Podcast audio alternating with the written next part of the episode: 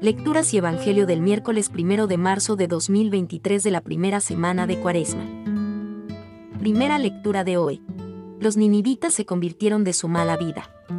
Lectura de la profecía de Jonás 3, 1 a 10. Vino la palabra del Señor sobre Jonás.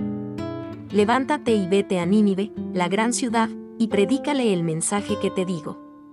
Se levantó Jonás y fue a Nínive, como mandó el Señor. Nínive era una gran ciudad, tres días hacían falta para recorrerla. Comenzó Jonás a entrar por la ciudad y caminó durante un día, proclamando, Dentro de cuarenta días Nínive será destruida. Creyeron en Dios los ninivitas, proclamaron el ayuno y se vistieron de saco, grandes y pequeños.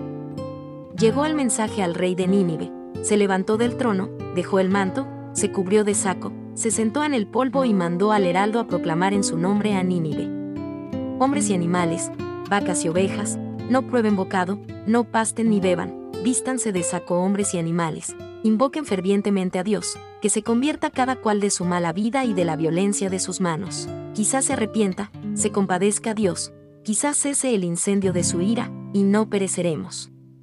Y vio Dios sus obras, su conversión de la mala vida, se compadeció y se arrepintió Dios de la catástrofe con que había amenazado a Nínive, y no la ejecutó. Palabra de Dios. Salmo responsorial, Salmo 50. Un corazón quebrantado y humillado. Tú, Dios mío, no lo desprecias. Misericordia, Dios mío, por tu bondad. Por tu inmensa compasión borra mi culpa. Lava del todo mi delito. Limpia mi pecado. Oh Dios, crea en mí un corazón puro. Renuévame por dentro con espíritu firme no me arrojes lejos de tu rostro. No me quiets tu Santo Espíritu. Los sacrificios no te satisfacen. Si te ofreciera un holocausto, no lo querrías.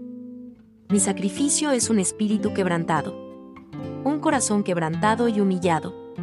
Tú no lo desprecias. Lectura del Santo Evangelio según San Lucas.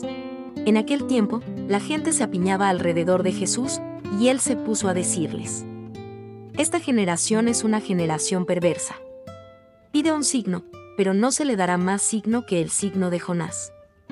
Como Jonás fue un signo para los habitantes de Nínive, lo mismo será el Hijo del Hombre para esta generación.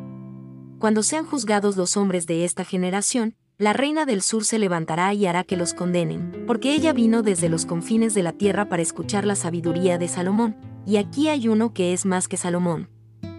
Cuando sea juzgada esta generación, los hombres de Nínive se alzarán y harán que los condenen, porque ellos se convirtieron con la predicación de Jonás, y aquí hay uno que es más que Jonás. Palabra del Señor.